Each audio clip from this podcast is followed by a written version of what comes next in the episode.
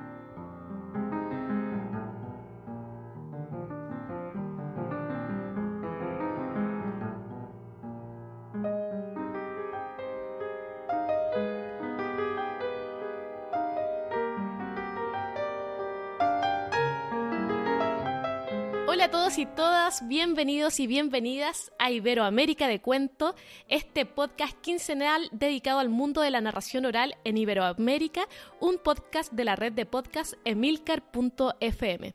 Como siempre somos Andrés, Manuel, Pep y Nicole y este es ya nuestro último capítulo del año 2021, un año que continuó siendo bastante removido la verdad por la pandemia y por las cuarentenas, pero en el cual, en el cual la humanidad siguió en pie resistiendo y también buscando nuevas formas de adaptarnos a tantos cambios. Y así pasó muy rápido el año, ya estamos en diciembre, pronto se vienen las fiestas, esperamos que sean tiempos para disfrutar, para estar junto a la gente querida, para recargar energías. Y bueno, un placer estar junto a ustedes, compañeros. ¿Cómo están? Hola, pues mira, muy bien. Aquí hoy en una habitación de hotel, pero mira, encantadísimo de, volver a grabar podcast. Hola Pep, Manuel, aquí Andrés con mucho, mucho frío. Nos dijeron, hoy en Barcelona no hace frío y, y aquí estamos. Y todavía no, todavía no empieza el invierno. Pero ahí vamos, todo bien. Hola, muy buenas Nicole, buenas Andrés, Pep. Eh, pues nada, encantado de volver a estar aquí grabando una vez más el, podcast. Y, mira, antes de continuar, pues comentar así a los oyentes de Iberoamérica de cuento que, bueno, por redes sociales igual lo habéis visto ya, y es que cuando cada vez que eh, Emilcar FM, que es la red de podcast a la que pertenecemos, pues crece, lo comunicamos. Y también tenemos que comunicar en, este, en esta ocasión que después de 77 capítulos del programa del podcast Lactando, que capitaneaba eh, Rocío Arregui, pues este ha llegado a, ha llegado a su final, o bueno, o al menos ha llegado a un momento eh, de stand-by, de quedarse, de quedarse ahí. Os invitamos a que escuchéis el, precisamente el capítulo 77 dentro de la red, porque es un, bueno, bastante entrañable y, y, bonito. Y bueno, tiene una cosa que además que son capítulos bien interesantes, eh, esto del podcast queda ahí y siempre es un repositorio, un lugar al que acudir cuando hay cuestiones eh, relacionadas con los temas que se tratan en los podcasts, ¿no? Quedan ahí cerca para cuando hacen falta. Exactamente, así que podemos seguir, eh, continuar recomendando, lactando y los invitamos a todos a escuchar este capítulo número 77. Bueno, y nosotros estamos en el capítulo 34 ya y hoy conversaremos acerca de la Navidad, esta fiesta tan importante y que tantos recuerdos también nos trae de nuestras infancias. Una fiesta que está llena de tradiciones de los distintos lugares del mundo y una fiesta que también ha sido fuente de inspiración de muchas historias. Pero comenzaremos hablando de las tradiciones. Eh, ¿Qué recuerdos tienen ustedes de cosas que hayan hecho cuando eran más niños? No sé, Pep, eh, tú, por ejemplo. Mira, yo os voy a contar de eh, El Tío, que es alguna tradición eh, catalana, no solo catalana, hay algunos otros lugares en los que se celebran también costumbres similares, ¿no? Pues está mirando, mira, en Aragón hay una zona donde se, celebra la, eh, la, tronca de Navidad, de Nadal, en Galicia está el tizondo Nadal, parece que en Occitania está el Cachafort o también el Soc de Nadal. Incluso parece ser que en algunos lugares de Reino Unido eh, pues tienen el Jure Log, no sé muy bien yo qué será eso. Yo os hablaré del tío. Y en Extremadura creo que hay algún pueblecito que también tiene algo parecido, ¿eh? Bueno, en mi casa, que está en Extremadura en la actualidad, eh, vamos a seguir haciendo el tío, porque el tío es el fiestón. Eh, como sabéis, se coge un tronco mm, y se durante el mes de, de diciembre. Os voy a contar cómo lo hacemos nosotros. He leído muchas eh, versiones, muchas variantes, pero básicamente el tronco nosotros lo tumbamos. O sea, durante el año está de pie, lo tumbamos y en el momento en el que el tronco se tumba, los niños de la casa ya saben que pueden empezar a alimentarlo y le dan de comer. Le dan hojitas de hierba, hojitas de árboles, palitos, mondas de mandarinas, lo que quieren ¿no? Le van dando de comer. Ellos dejan por la mañana o por la tarde cositas y por la mañana cuando salen, pues muchas veces el tronco ya se lo ha comido, no tiene nada, ¿no? Y a veces esto se va haciendo durante el mes de diciembre y a veces en alguno de estos momentos, pues los niños, hablo de mis hijos, de Juan y Miguel, volvían del colegio y miraban y resulta que el tío había cagado dos caramelitos, ¿no? Pues, o sea que durante diciembre ya se le va notando como que va afinando el esfínter el, el tronco. Así durante todo el mes de diciembre se le va alimentando.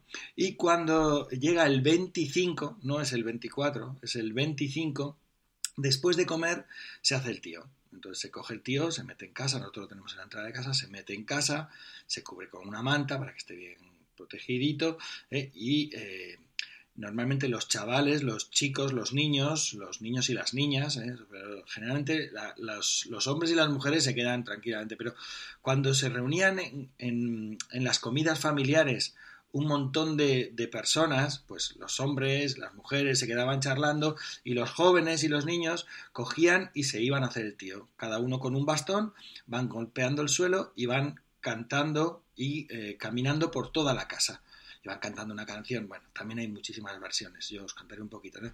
Arabe Nadal, pusarem al por cansal, Marieta posis... Bueno, y cantando, y van golpeando el suelo. Y en nuestro caso, pues íbamos por la casa, subíamos a los dormitorios, y cuando llegábamos a donde estaba el tío, es justo cuando acaba la canción, bueno, puede que se acabe arriba, pero da igual, vuelves a empezar, ¿no? Eh, justo cuando se acaba la canción, entonces llegábamos a donde el tío y le das, la canción acaba, caga tío, o donaré un cop de bastón, caga tío, o te daré un golpe de bastón, entonces se le dan, los niños le golpean fuerte y cuando levantan la manta, pues el tío ha cagado regalos. Entonces, después de abrir los regalos, se vuelve a tapar normalmente y se vuelven a hacer dos o tres rondas, dependiendo de, cada casa. ¿no?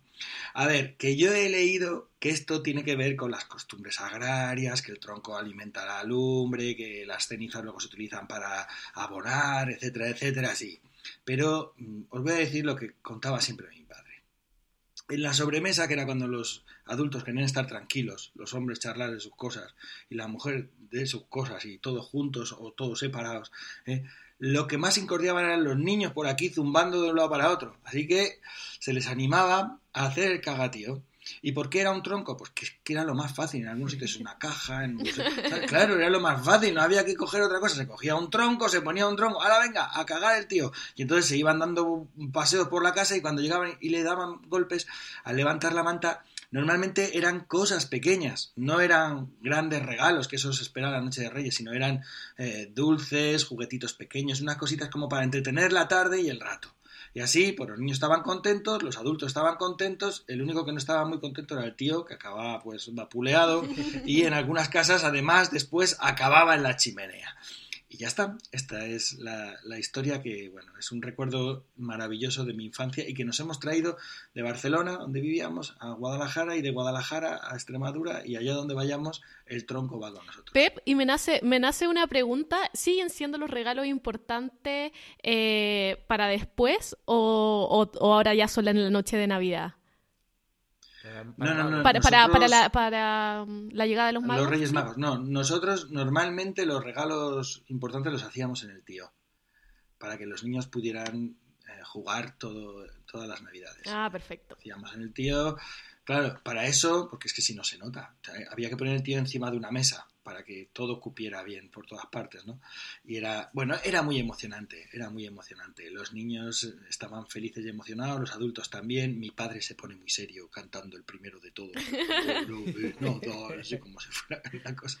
Es maravilloso, sí. Qué buenísimo, me parece demasiado interesante. Bueno, y además esta, esta humanización del tronco, de abrigarlo, de... me encanta. Bueno, es que hay sitios donde el tronco está abrigado todo diciembre.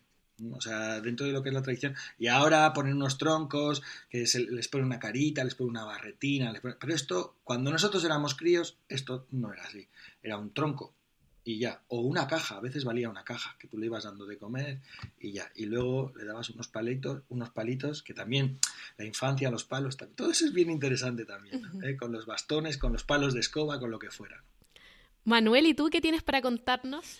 Pues, pues yo estuve dándole vueltas a ver qué contaba y luego investigando un poco algunas tradiciones eh, vinculadas con la oralidad en, en Extremadura, que es de donde soy yo, y, y bueno, pues me acordé de mm, cuando pasaba los, las navidades con, con los abuelos y con mis tíos y mis padres y mis hermanos, allí precisamente en casa de, mis abuelos y cantábamos villancicos, ¿no? Los villancicos, como su propio nombre indica, bueno, hoy en día si buscas la palabra villancico, pues enseguida te sale que es un canto, eh, una canción de, de Navidad, ¿no? De hecho, pues una de las definiciones de la RAE es precisamente esta. Pero villancico viene de villano, de villa, y era la canción de villa. Son, tiene una, el origen, tiene una, en origen tiene unas estructuras poéticas muy simples eh, bueno, hay discusión sobre dónde está el origen y bueno, pues lo, lo más eh, lo más consensuado es que está en la Edad Media y que sería en torno al siglo XIII cuando, cuando se empiezan a, existirían los primeros ejemplos no con, no con temática navideña, ¿de acuerdo?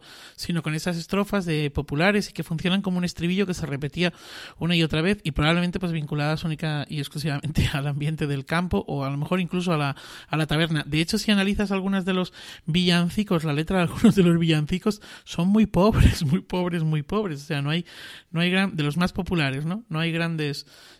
eh, no hay grandes temáticas, o sea, pero mira cómo beben los peces en el río, o sea, quiero decir, ¿a dónde va eso, no?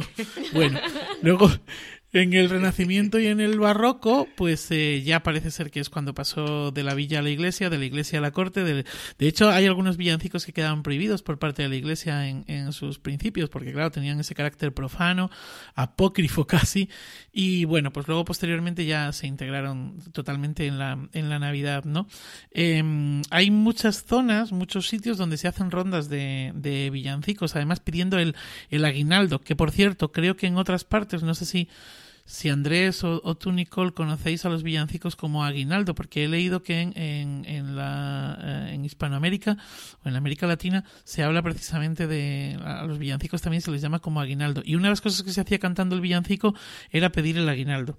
Yo iba con mi primo Guillermo con una pandereta a casa de unos de varios tíos a pedir el aguinaldo. Ni cantábamos ni nada. Lo que queríamos era que nos diesen así un poco la.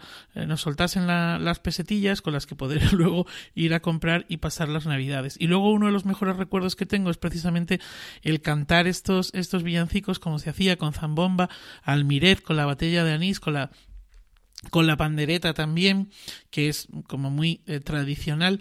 Y lo hacíamos eh, en la noche de, Nochebuena y, había un momentazo porque en casa de mi abuelo siempre se ha hecho vino.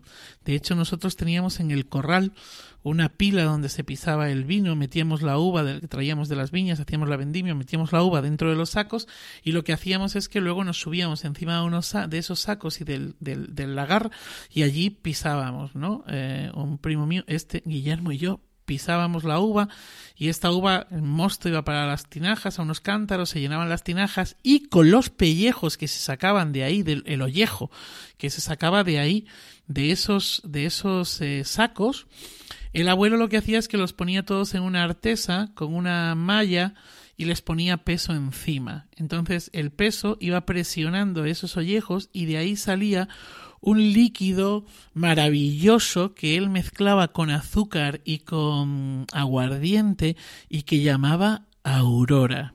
Uy. La noche de Nochebuena los niños tomábamos un dedito de Aurora. Mm. Y eso era la leche. Y fíjate, es que, es que lo tenía como un poco dormido y ha sido ponerme a pensar para este capítulo en las tradiciones y demás y de repente he hecho un viaje que ya solamente por este viaje me están mereciendo la pena juntarme con vosotros, gente de mal vivir, eh, para hacer este podcast. Fíjate tú. ¿eh? Y luego quisiera comentar otra cosilla, y es que, mmm, bueno, en Extremadura también hay, en la zona de las Urdes, eh, eh, hay, existe la, su especial Mamá Noel, más que Papá Noel, su Mamá Noel. Se llama la Chicharrona. Y bueno, pues era un personaje que decían que vivía en los montes urdanos y que cada mes de diciembre bajaba de la sierra a, los, a las alquerías de las urdes y su, su llegada era un motivo de fiesta, porque la bajada de la chicharrona era, eh, daba comienzo al periodo en el que se podía sacrificar el cerdo.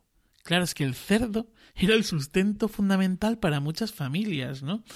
Para que se pudiese pasar el, el invierno. Entonces los niños esperaban a la chicharrona a la entrada de los pueblos y cuando ésta llegaba eh, siempre aparecía un, personaje, una mujer ataviada, eh, bueno, pues con, como, como, como muy de campo, con hojarasca, eh, con pieles y demás, y entregaba frutos secos y, bueno, básicamente frutos secos y, y dulces, ¿no? Y hay un, un, cantar en las urdes que dice, fijaos, dice, bajo la nieve tan blanca baja la chicharrona, licencia trae para matar al cebón y a la cebona. Ya viene la chicharrona por el pueblo de la Huetre. Corred, muchachos, corred, que os trae higos y nueces. ¡Oh, buenísimo! ¡Y qué bonito! Muchas gracias, Manuel, ahí también por ese viaje que también nos hiciste recorrer a nosotros, que al menos yo no conocía esas tradiciones y genial imaginársela y, y conocer todo eso. Y esta imagen de, la mamá Noel también se relaciona con algunas cosas que se dieron acá en Chile, porque, bueno, yo sigo diciendo acá en Chile, los que están escuchando se deben confundir un poco porque dicen que estamos acá en Barcelona y yo hablo todo el tiempo de acá en Chile, pero cuesta a veces sacar la cabeza de los territorios. Pero así como Manuel y Pep nos estaban contando estas tradiciones de acá de Europa, yo estuve averiguando de algunas cosas de Latinoamérica y sobre todo de cómo se celebraba la Navidad en Chile. Y lo primero que descubrí fue que las primeras fiestas navideñas en realidad no tenían una conciencia de, fiestas navideñas y lo que se hacía para celebrar eran en realidad algo más similar a una fonda, que son las fiestas populares que nosotros celebramos, por ejemplo, para las fiestas patrias, que son fiestas en donde se baila, se bebe, se come comida. Y en esa época para la Navidad se comía, se tomaba, se comía cazuela, sobre todo un plato típico. Y se hacían estas celebraciones en la calle sobre todo en la Plaza de los Abastos o en la Alameda, en la calle principal de Santiago, y la gente tenía la costumbre de regalarse en esta fiesta duraznitos, peras, ciruelas, guinda o ramitas de albahaca y flor. Eran apenas unos regalos, como unos detallitos, nada en comparación con los regalos y todo el consumismo que, que se hace ahora. Y luego, con la llegada de los colonos extranjeros, la fiesta fue cambiando y se llevó hacia el interior de los hogares y también eh, se introdujeron tradiciones navideñas que eran desconocidas hasta ese entonces en Chile. Entre ellas, la incorporación de la imagen del viejito pascuero, inspirado en Nicolás de Bari, que poco a poco entró al comercio como una novedad. pero es aquí donde sucedieron unas cosas bastante entretenidas, una historia, porque en los primeros años que llegó esta imagen de, este viejito pascuero, eh, algunas tiendas se confundieron, algunas tiendas y, mucha gente en realidad se confundieron porque los extranjeros y las personas de élite lo llamaban como Santa Claus. Eh, como en los Países Bajos. Y el término santa le hizo pensar que se trataba de una mujer, una especie de santidad femenina encargada de repartir regalos. Entonces, incluso algunos la representaron y hasta hubo una publicidad de una tienda comercial que hizo una referencia a esta señora de los regalos, pero luego se dieron cuenta de la equivocación y que Santa Claus no era una santa, sino que hacía referencia a un santo y después ya se cambió la imagen a nuestro popular viejito pascuero que, que se popularizó y que adquirió eh, una imagen muy similar al el onchero de la cultura vasca, este mitológico carbonero rechoncho que le lleva regalos a los niños. Bueno, y así la tradición de la Navidad ha ido cambiando y hoy en día, como se celebra en la actualidad, no puede faltar el pan de Pascua para, en la mesa y sobre todo eh, la cola de mono que es uno de nuestros tragos típicos navideños, eh, que es muy popular y que también tiene su historia, porque se cuenta que a principios de 1900 había un presidente en Chile que se llamaba Pedro Montt y que un día se encontraba en una velada con amigos y cuando decidió retirarse solicitó que le pasaran su arma marca Colt que él siempre que siempre cargaba con él. Pero el resto de las personas que estaban ahí en la fiesta lo convencieron con algarabía para que no se fuera.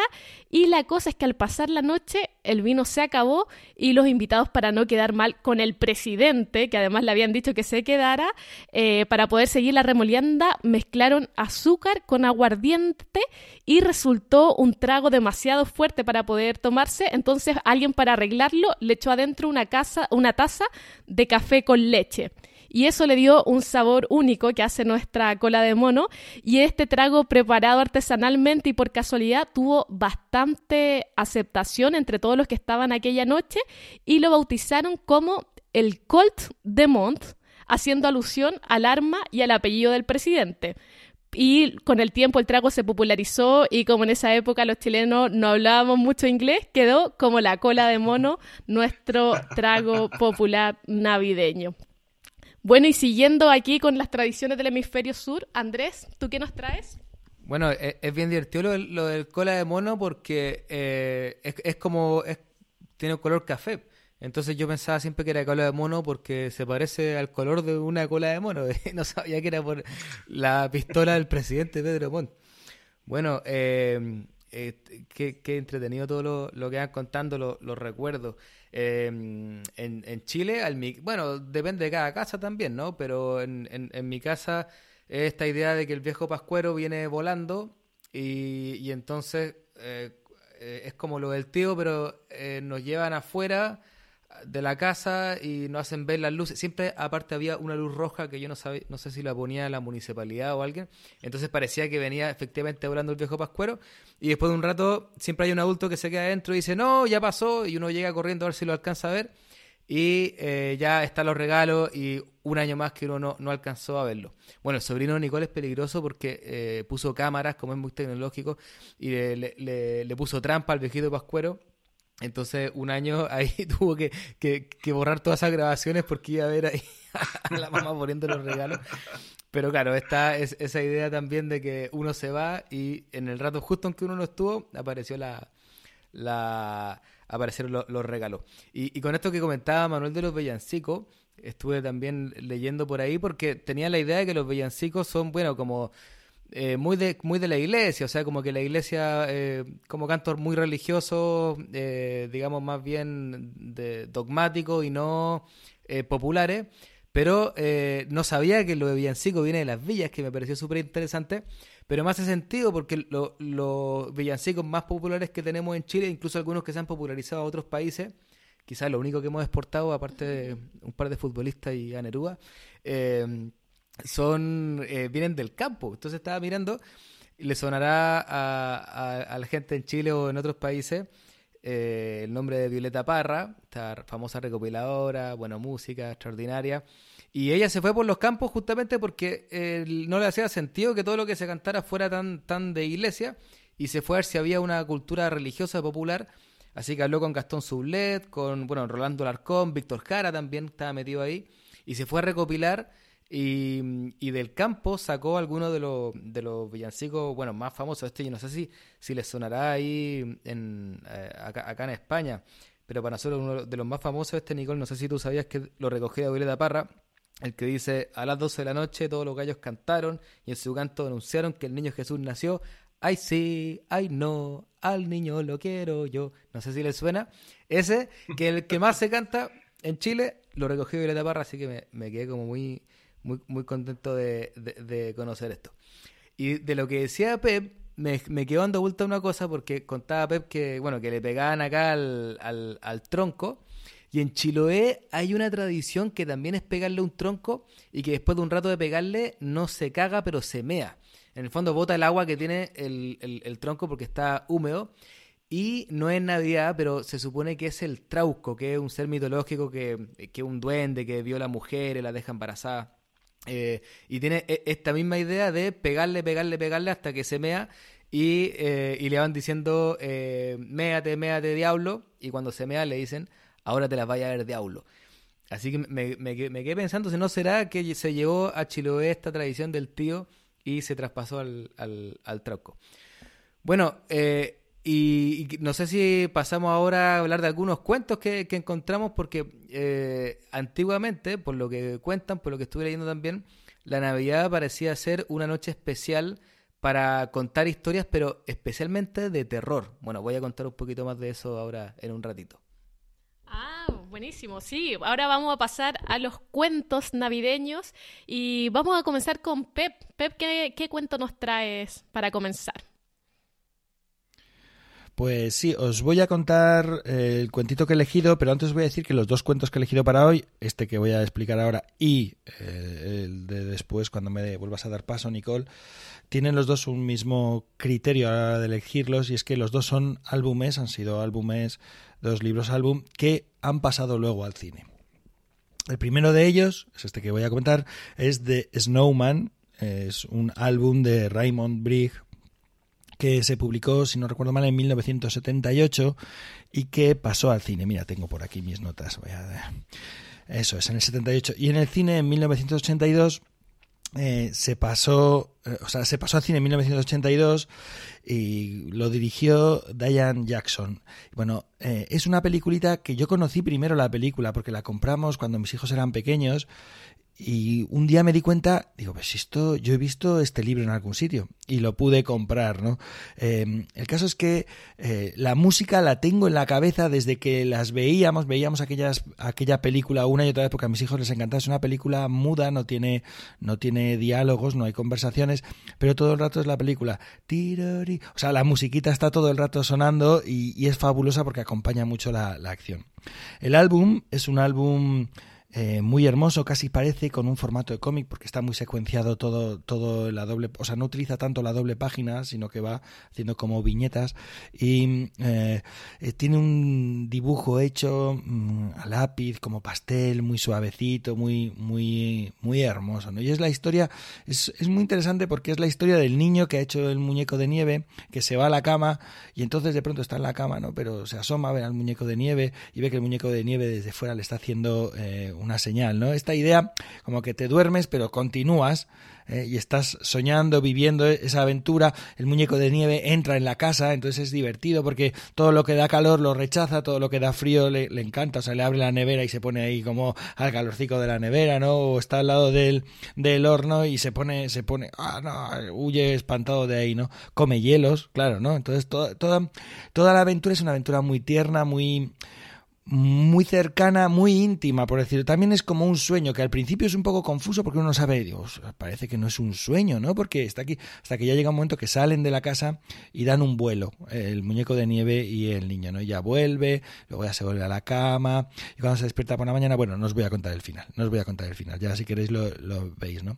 La película es una cosa que me sorprende porque la película tiene eh, más capítulos, o sea, tiene como más parte que no el álbum. El álbum daría bastante mm, para hacer toda la película, esos veintitantos minutos que dura. Eh, sin embargo, como que han añadido algunos pasajes. Y en la película aparece, por ejemplo, Papá Noel, cosa que no aparece en el, en el libro álbum, ¿no? Es una cosa... A ver, eh, no es que la película se alargue y alargue y alargue, pero sí es una cosa interesante como que tiene unos, unos capítulos o unos pasajes nuevos, distintos, sorprendentes, no sé si aportan mucho o son precisos para que siga habiendo acción dentro de lo que es la, la historia y para poder durar esos 26, 30 minutos que dura. Que dura. Y bueno, en fin, que la podéis ver, eh, de Snowman lo podéis ver en, en YouTube, está colgado, el vídeo estarán colgado, tiene página web también propia porque es una figura muy relevante dentro de lo que son los cuentos de Navidad. Y bueno, es una historia que yo no sé si contaría, pero sí, desde luego, es una historia que yo disfrutaría mucho, o que yo disfruto mucho viendo el álbum y viendo la, película. Entonces ahí la invitación a leerla. ¿Y tú, Manuel, qué cuento nos traes? Bueno, pues yo al hilo de lo de los villancicos que comentaba antes, pues quería hablaros de una novelita corta que se titula Un villancico de Navidad en prosa, o lo que podría ser una historia de fantasmas en Navidad, que dicho así, bueno, yo creo que fantasmas en Navidad ya os ha dado, ha dado la pista, ¿no? Dicho así, pues suena como que no, que, ¿qué es esto, no? Pues eh, esto es cuento de Navidad de, de Dickens. Esta obra se publicó en, en Londres en 1843 se publicó en plena época victoriana con una primera revolución industrial muy potente y con una segunda ya llamando a las, a las puertas, y esto no hay que perderlo de vista. Estaríamos también en un momento clave dentro de la lucha obrera. Han aparecido eh, las sociedades de socorro mutuo, eh, la clase obrera por fin ha tomado conciencia de su clase. Todavía nos queda un poquito para que Marx, Engels, eh, Bakunin y demás, bueno, pues monten o creen esa otra segunda parte ¿no? de la lucha obrera que sería el, el marxismo, el, el, anarquismo, etcétera, ¿no? Han aparecido los grandes sindicatos, etcétera, etcétera, y estamos también en un momento en el que la reina Victoria y el príncipe Alberto han introducido el árbol de Navidad en Inglaterra y parece ser que es un momento en el que, bueno, pues están, están en auge las, las celebraciones navideñas. Eh, y un apunte más que me parece interesante para poder entender la obra, y es que Dickens a los 12 años tuvo que abandonar la, la escuela y comenzar a trabajar en una fábrica de betún, y él cuenta que trabajaba entre ratas y bueno, en condiciones de insalubridad bastante importantes. Creo que todo esto, todo esto que os he contado, forja o sirve para, para este Christmas Carol, ¿no? que es como, como se titula realmente. Está ambientado en Londres en, durante un día frío, un día de niebla, desaplacible, cortante. No sé si en Barcelona hay niebla en este momento, pero sería a lo mejor un día como, como el de hoy, según lo que han dicho nuestros amigos chilenos en Barcelona, solo que era Nochebuena. Y está estructurado en cinco capítulos aunque, como él dice que se trata de un villancico en prosa, eh, en el título eh, pues está, mm, está estructurado en eh, cinco estrofas. Dickens lo llama estrofas. El personaje principal, que bueno, creo que lo conoce todo el mundo, pues del, el torno al que gira la trama es Scrooge, y es un tipo desagradable de carácter, avaro, un tipo sin chispa de generosidad, solitario, osco, un tipo que maltrata a todo aquel que tiene al lado, y bueno, pues, pues este, ¿no? Durante años este ha formado un tándem comercial con un socio, un tal Marley, que muere, que había muerto hace siete años, ¿no? En la primera estrofa lo que ocurre es que nos presentan al personaje, nos presentan a Scrooge súper osco, súper avaro, rechazando todo, criticando a todo el que pasa por, por, por el establecimiento donde trabaja, eh, criticando eh, a, su, a su ayudante, maltratando a todo el mundo. Y de repente cuando llega la noche se le aparece el espectro de Marley, ¿no? Es muy interesante porque es Nochebuena y este aparece con una cadena, esta idea de los fantasmas arrastrando una cadena, aparece arrastrando una, una cadena y le, explica a Scrooge que se trata de la cadena que se ha ido forjando durante tantos años de avaricia, de egoísmo, de malas prácticas, porque en definitiva, bueno, si se llevaban bien Scrooge y Marley era por algo, ¿no? Y era precisamente porque eran, pues, eh, uña y mugre, eran tal para cual. Y bueno, Marley se aparece porque quiere poner sobre aviso a Scrooge, le dice que le van a aparecer tres fantasmas y, que todavía está a tiempo del arrepentimiento. Las estrofas 2, 3 y 4, pues son esas apariciones, se le aparecen tres fantasmas que son los fantasmas de las navidades pasadas, de las navidades presentes y de las navidades futuras, ¿no? En el fantasma de las navidades pasadas, pues, pasadas Scrooge debe acompañar a, este individuo y eh, a este fantasma y entonces este fantasma le, le enseña, le lleva hasta su infancia y su juventud, ¿no? Donde vuelve a perder a su hermana, una hermana que murió eh, muy joven o le lleva hasta un momento eh, súper agradable, súper amable, súper inocente, en la que un antiguo jefe suyo pues organiza una fiesta de, de Navidad, ¿no? En las presentes, pues eh, bueno, pues le lleva hasta la, lo que le muestra es la pobreza absoluta del, del presente, de esa revolución industrial, de esa sociedad victoriana que para unas cosas pues es eh, como muy eh, muy muy muy muy muy muy cortesana muy correcta muy polite pero pero luego pues pues tiene un, desagravio absoluto en lo que a la cuestión social eh, se, refiere no y entonces ahí pues lleva hasta la familia de su empleado. Su empleado se llama Bob y bueno pues ve como un hijo suyo pequeño está enfermo bueno y eso pues pues pues pues ahí se topa con la realidad. Y el futuro, pues es la muerte. Le presenta su propia muerte por haber fruto de esa vida malvada, tacaña que ha tenido. Y es aquí como Don Juan que Scrooge tiene ese punto de contrición y pronuncia una frase que dice haré honor a la Navidad en mi corazón y procuraré mantener su espíritu a lo largo de todo el año. Y esto pues salva a Scrooge. La última estrofa pues está vivo, está feliz, está contento, celebra la Navidad con, con su sobrino, aumenta el sueldo a su empleado, dan donativos a los pobres y, y, y ya no se le aparece ningún espectro. Bueno, yo creo que es una obra suficientemente conocida por todos, todas y que no he hecho así, no la he destripado mucho, ¿no? ¿O sí? me, surge, me surge la pregunta de dónde se pueden contratar esos fantasmas que le mandaríamos a, a tantas personas. no sé, no sé. bueno, Andrés, ¿y tú qué cuento nos traes? Del hay un, hay un, hay varios cuentos de Navidad. Bueno, está este que, que estaba contando Manuel. Yo recuerdo eh, mi tradición de Navidad con mi hermano de todos los años era ver este, este, este cuento en una película, eh, una versión de Los Picapiedras. Extraordinaria, la vi todos los años, tiramos con Pedro Picapiedra como Scrooge y así. Eh, así que le tengo mucho cariño. Bueno, y ahora hay un libro de Amanuta, una editorial chilena infantil, que también tiene su versión chilena de cuento de Navidad bueno, está, está bien versionado. Y em, hay, hay varios eh, cuentos que se llaman Cuentos de Navidad. Hay uno de Bradbury, por ejemplo, que, que, no conozco. Y hay otro que encontré ahora preparando este, este capítulo de Maupassant, que tampoco lo conocía. Es un cuento de 1882. Bueno, Maupassant, eh, gran cuentista, y aparte trabajó mucho la nieve, como todos eso, esos lugares fríos. Y es un cuento, bueno, como decía, se llama Cuento de Navidad. Em, donde hay un, médico, está en una noche de Navidad, está recordando una historia que ocurrió hace algunos años cuando él vivía en Normandía.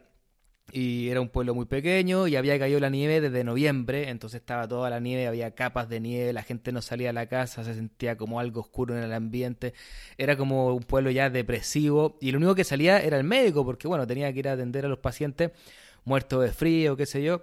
Y, el cuento, lo que, lo que le cuenta el médico a la gente que lo está escuchando, eh, es que el herrero del pueblo tuvo que salir a hacer alguna cosa y venía ya de noche por la nieve muerto de frío y entre y aparte estaban todos con hambre porque no podían ir a comprar, no las cosechas habían eh, muerto. Y se encuentra un huevo el, el herrero, un huevo blanco grande eh, que no tenía nada que hacer ahí en la nieve y aparte estaba todo blanco pero alcanza a distinguir que hay algo distinto. Y recoge el huevo y dice, bueno, esto se lo puede comer mi mujer que tiene hambre Así que se lleva el huevo y, su mujer lo está esperando, tiene una sopa de, nada con, lo, de, con sal y ajo apenas. Y le dice, oye, encontré un huevo, así que para ti. Pero ella lo mira y le dice, oye, pero un huevo en la nieve, esto no será raro, será una cosa que mejor no. Y le dice, no, no, eh, cómete el huevo si te va a hacer bien. Entonces ella lo mira y ya, bueno, lo, lo, lo, lo cuecen todo y se lo va a comer y dice, pero ¿estás seguro? ¿No será algo malo? No, cómete el huevo, te va a hacer bien. Entonces el, el cuento uno ve que va a pasar algo extraño y finalmente ella se come el huevo y se lo come y abre los ojos y le dice al marido, al herrero, le dice, eh, lo tengo adentro, se me metió adentro. Y bueno, y uno como lector se queda el, el qué. Y el herrero también, se queda así, el qué. Y entonces ella está desesperada y dice, se me metió adentro, se me metió adentro. Y eh, abre los ojos, empieza a tirar espuma por la boca, se tira al suelo. El herrero tiene que partir corriendo a buscar ayuda y, el primero que llega, bueno, en realidad la mañana siguiente, es el cura, a ver qué está pasando. Y ella está echando espuma por la boca diciendo que lo tiene adentro y con los ojos abiertos. Eh, es terrorífico. Bueno, después, después llaman al, al, médico a ver si puede hacer algo. Y el médico, no, eh, que cuenta la historia, no logra hacer nada. Y todo esto se va a resolver en la noche de Navidad. Eh, pero ahí lo dejo por si lo quieren buscar. Eh, cuento de Navidad de Guy de Maupassant. Y esto me hace recordar algo que, que estaba comentando antes, que, eh, que, esta idea de que, bueno, en los países, sobre todo europeos o del hemisferio norte, la noche de Navidad era, era, un momento para contar historias, porque, bueno, la gente estaba con tiempo, no tenía que trabajar al día siguiente, y, y se ponían la chimenea, la lumbre. Y, pero contaban historias especialmente de terror. No sé si en todas partes y, y, hace tiempo, ¿no? Hace, y entonces me imagino que Maupassant recoge cuando le dicen, oye, o se le ocurre hacer un cuento de Navidad, escoge una, una historia eh, muy cercana al terror. Bueno, ahí lo dejo por si lo quieren buscar, lo encuentran muy fácil en internet. Cuento de Navidad, pero de Maupassant, no el de Dickens. Muchas gracias, Andrés. Bueno, yo voy a hablarles del cuento El regalo de los Reyes Magos de O. Henry. Es un cuento de 1905 y en el que se cuenta que solamente un dólar y 87 centavos era todo lo que Delia tenía para comprarle un regalo de Navidad a su esposo Jim, que era un hombre al que ella tanto, tanto amaba. Pero lamentablemente Delia sabía que con esa miserable cantidad de dinero no podía comprar nada a pesar de que se había esforzado muchísimo ahorrando y ahorrando todo lo que podía. Entonces lo primero que hizo al contar el dinero fue tirarse a llorar y luego de estar llorando durante bastante tiempo se puso de pie sin ya saber qué hacer. De repente se miró al espejo y cuando se vio frente al espejo su rostro se transformó porque se le ocurrió algo. Y lo que le pasó es que cuando se miró nuevamente, entonces se soltó su cabellera y la dejó caer tan larga que era. Y lo que pasa es que los Dillingham, que eran esta pareja, eran dueños solamente de dos cosas que tenían valor y que les provocaban orgullo. Una era el reloj que había sido parte, que había sido del padre de Jim y que antes había sido de su abuelo y que era un reloj muy costoso. Y la otra cosa de valor que tenían era la, la cabellera de Delia, que era un cabello hermoso que le llegaba hasta las rodillas. Entonces cuando Delia se miró al espejo, supo lo que tenía que hacer y aunque le corrieron unas lágrimas por su rostro, salió de la casa y fue hasta el lugar en donde compraban pelo y vendió su cabellera por 20 dólares. Y cuando salió de esa tienda, partió corriendo a comprar un reloj para Jim, o sea, una cadena de reloj para Jim, eh, porque ella encontraba que ese era un regalo valioso para él, un regalo que le provocaría orgullo, porque a pesar de que Jim tenía un reloj que era este reloj caro que había pasado de generación en generación, eh, siempre miraba la hora a hurtadilla porque tenía una correa sumamente desgastada por tantos años de usarla y con esa cadena se vería espectacular. Así que llegó la noche de Navidad, Delia preparó la cena, pero cuando llegó su esposo Jean a casa y la vio con el pelo corto, se quedó inmóvil completamente y Delia nerviosa se acercó a él y le explicó que se había cortado el pelo para comprarle un regalo, pero que seguía siendo la misma, que porque él la miraba con esa cara, que acaso ahora eh, no la quería, pero Jim, su esposo, simplemente la abrazó, sacó un paquete de su abrigo y lo puso sobre la mesa y le dijo que por supuesto no dejaría de quererla por un corte de pelo, pero que si ella abría ese paquete entendería su desconcierto. Entonces ahí Delia en ese momento lo abrió y se escuchó un grito de éxtasis y después un ay que produjo un cambio eh, a un histérico raudal de lágrimas, porque cuando Delia abrió ese paquete se dio cuenta que ahí había un juego completo de peinetas que Delia había estado admirando durante mucho tiempo en una vitrina de Broadway y eran unas peinetas preciosísimas, hermosas, eh, de carey auténtico, con los bordes adornados con joya y de un color perfecto para lucir en su cabellera que ahora estaba desaparecida y ella sabía que estas peinetas eran eh, bastante caras eh, y que ahora las y que las trenzas que antes tenía para, para poder ocuparla ya habían desaparecido. Pero hasta ese momento Jim no había visto su regalo. Entonces Delia, con vehemencia ante este tremendo regalo que le hizo su esposo, le dijo, y mira lo que tengo yo. Entonces abrió la palma de su mano y le mostró la cadena y le dijo, ahora saca el reloj que quiero verte con ella puesta. Pero Jim solamente se dejó caer al sofá porque, bueno, ya me imagino que lo están pensando, que ya saben lo que sucedió, pero igual por si acaso los voy a dejar con la duda para que vayan a leer el final del cuento y, y lo comprueben, lo comprueben. bueno, y continuamos con estos cuentos navideños. Pep, tú tenías. Hay, ah, ¿sí? hay, una versión de, Sapo y Cepo de este cuento, por si lo quieren buscar en la versión infantil. Debo decir que yo llegué primero a la de Sapo y Cepo y luego a la de O. Henry. Pero las dos son muy buenas. Pep, ¿y cuál era el otro cuento? Bueno, pues os Sí, os cuento que he traído eh, el segundo álbum, es El Expreso Polar de Chris Van Allsburg, em, que como bien sabéis pasó a cine. Eh, en, en, América Latina se conoce como El Expreso Polar, pero aquí en, en, España la película se conocía como Polar Express. No sé muy bien por qué. Porque somos bilingües. bueno, ahora. bueno, el caso es que Chris, Chris Van Allsburg em, ganó casi consecutivamente en dos ocasiones la medalla Cal de Cot.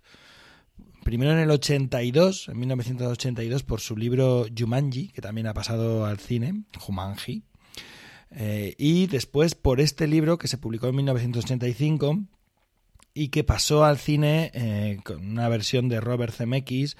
Bueno, recordaréis a Tom Hanks, que es una película así como de animación, pero rara, ¿no? Como de captura de movimiento, una cosa así. Es del 2004 la película, ¿no?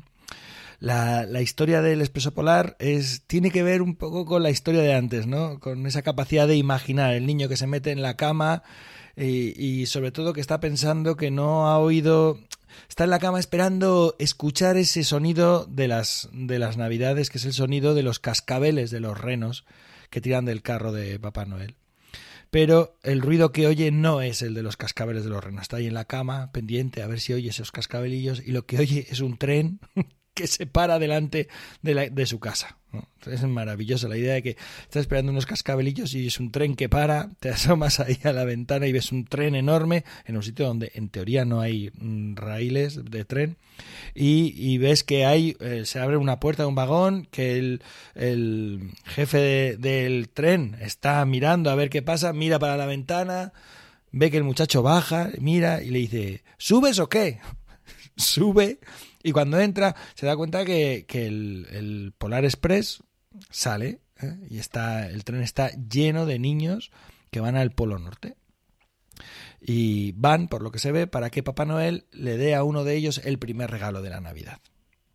Y eso es lo que sucede, es una travesía, un viaje largo, llegan allí a la ciudad, al Polo Norte, que es una gran ciudad, una gran capital, donde se fabrican los juguetes y donde están todos los duendes que acompañan a Papá Noel para eh, ese, ese acto primero que es como el primer regalo de Navidad y luego ya Papá Noel se va a entregar todos los regalos. Y es bonita la historia. Ahora, en el álbum queda un poco ahí por qué es a él al que le elige, ¿no? Bueno, en teoría es porque es el protagonista del álbum, pero no hay un motivo especial, sino que Papá Noel le dice, tú, ven aquí, ven aquí, venga, el primer regalo de la Navidad.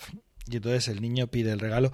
No os lo voy a contar cómo, cómo es, porque es muy bonito. Me, me, parece que tiene una acción, una resolución muy redonda, como un cascabel, y funciona perfectamente. Entonces, no os lo voy a contar, no os voy a contar cómo termina el álbum. Creo, mm, digo creo porque yo la película no la he visto, eh, he visto algunos fragmentos, pero me parece que no la he visto entera.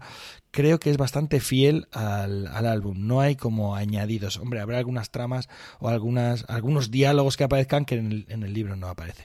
También son unas ilustraciones muy tiernas, muy cómodas, muy suaves, sin aristas que funcionan perfectamente. Es uno de esos álbumes recurrentes para las fechas navideñas, eh, un regalo para leer y también para compartir, eh, para leer a otros y para disfrutar con otros. Así que nada, hay que dar la Gracias recomendación. por la recomendación, Pep.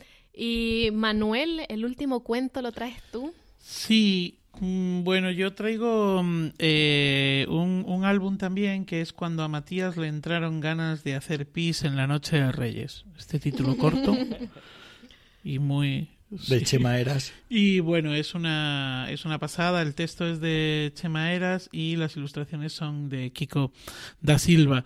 Es una, sí, es una absoluta maravilla porque además las, las ilustraciones no dejan de ser, eh, bueno, pues tan pronto ocupan la, la doble página como están solo en una página, como cambian la horizontalidad por la verticalidad del libro, que es una cosa que a mí me apasiona, sobre todo cuando se hace bien, porque hay algunos que lo hacen muy mal, ¿sabes? Que dicen, pues me voy a dar aquí un caprichito, dicen, ¿no? Y, se dan el caprichito y, y, aquí está muy logrado, ¿no? Y bueno, este es un, este es un clásico, es un, nosotros, Carmen y yo en Legolas lo tenemos en el, en nuestro repertorio y cuando llega el mes de, estamos deseando que llegue el mes de diciembre para poder contar esta historia, ¿no? Para poder contarla porque es una absoluta eh, maravilla. Y bueno, pues trata de un niño Matías que ha escrito su carta a los Reyes Magos y ha pedido un tren. Eso es todo lo que él ha pedido, no ha pedido grandes cosas, simplemente un tren que tiene que tener una locomotora y tres vagones, Y bueno, pues cuando llega el, momento de, de, la Noche de Reyes, pues eh, él dice que quiere quedarse a esperar a ver a los Reyes Magos. Y claro, el papá y la mamá le dicen que de, que de eso nada, que los Reyes Magos no traen juguetes a los niños que están despiertos. Y entonces él dice, pues me voy a la cama. Entonces se va a la cama y en mitad de la noche le entran ganas de hair pis, ¿no? Y entonces empieza a dudar qué hace, si, si va o no va al cuarto de baño, ¿no? Y entonces piensa, bueno, igual si voy sin encender ninguna luz ni nada, ¿no? Y además escucha que hay ruidos en la casa y dice, es que están ahí, es que están ahí, me van a ver, me van a ver. Entonces él se va hasta el cuarto de baño, sale a, a oscuras, sin hacer ruido, llega al cuarto de baño, levanta la tapa del cuarto de baño, levanta la otra tapa, se baja los pantalones, todo en silencio, sin encender ninguna luz, se saca la colilla y entonces ahí el pis hace una parábola perfecta y va a parar directo al agua de la taza del váter haciendo un ruido. O sea, aquello no era pis, aquello era pis. Claro, esto alerta a, los Reyes Magos y que, que, se ponen detrás de él y le dicen, ¿qué haces ahí?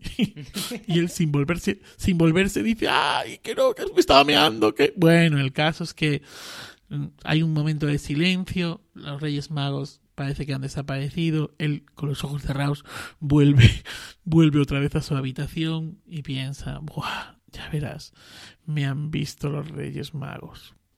Y ahí lo dejo y no lo destripo para que podáis acudir a él si es que alguien a estas alturas no lo conoce.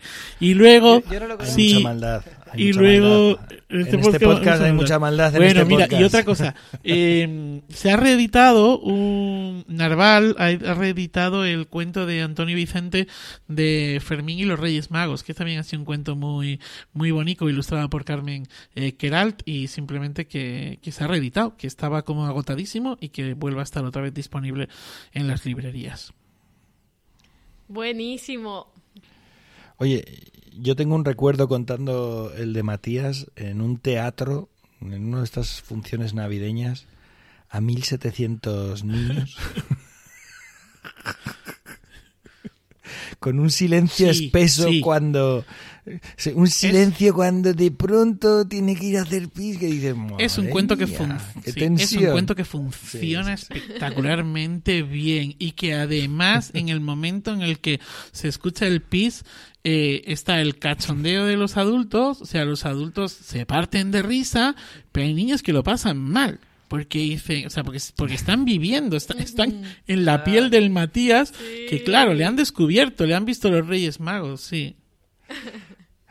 Y además es que la taza de váter tiene esa forma de eh, altavoz, de bocina, que amplifica el sonido, que en el silencio de la noche es como, No. no. Es casi peor que tirar de la Es cadena. maravilloso. Sí, es maravilloso, es maravilloso el cuento. Bueno, compañeros, muchas gracias por todas esas historias, por las tradiciones también, por los relatos, pero ya llega el momento eh, de despedirnos y entonces los dejo para que se vayan despidiendo. Bueno, qué bueno haber compartido con ustedes y a todos que no nos escuchan, eh, que tengan muy, muy felices fiestas. Sí, igualmente, que ha sido un placer, una vez más, una quincena más, qué gusto que nos demos ahora estos gustos cada 15 días. Y nada, eh, igualmente que disfrutéis de las fiestas, que sobreviváis a las navidades y que disfrutéis del descanso de la familia, el buen vino, los buenos cantares y un tronco, un buen tío. Pues nada, que un placer, que qué bonito ha salido este, este programa, que me ha, me ha encantado eh, tocar estos temas y, y ha sido un auténtico disfrute. Y nada, pues que nos vemos eh, ya con el, con el año nuevo. Y nada, pues ya sabéis, las, las navidades pues pueden ser estar bien o en familia. Bueno, muchas gracias compañeros por compartirnos todo esto y a las personas que nos están escuchando los dejamos invitados a que en esta Navidad también sean un espacio para que las historias se tomen las sobremesas, se tomen los rincones alrededor del arbolito o del tío o de lo que sea, pero siempre eh, estas fiestas también son una buena excusa para los cuentos. Les recordamos que esto es Iberoamérica de Cuento, un podcast mensual dedicado al mundo de la narración oral en Iberoamérica y realizado por Pep Bruno desde Aigal, Manuel Castaño de Legolas Colectivo Escénico desde Alcalá de Henares, Andrés Montero y Nicole Castillo desde Barcelona. También les recordamos que Iberoamérica de Cuento forma parte de la red de podcast de Milcar.fm y que pueden consultar y comentar todos nuestros contenidos en las plataformas más importantes de podcast y en emilcar.fm slash de cuento, donde tienen acceso a nuestras cuentas también de Twitter y Facebook. Muchas gracias por estar ahí, por escucharnos y por hacernos llegar sus comentarios. Gracias Jota por la excelente labor para que todos escuchar sin inconvenientes y gracias Joan por la música de todos los programas y sobre todo gracias a ti que estás escuchándonos y esperamos que tengas una muy feliz Navidad y unas muy felices fiestas. Nos encontramos en los cuentos.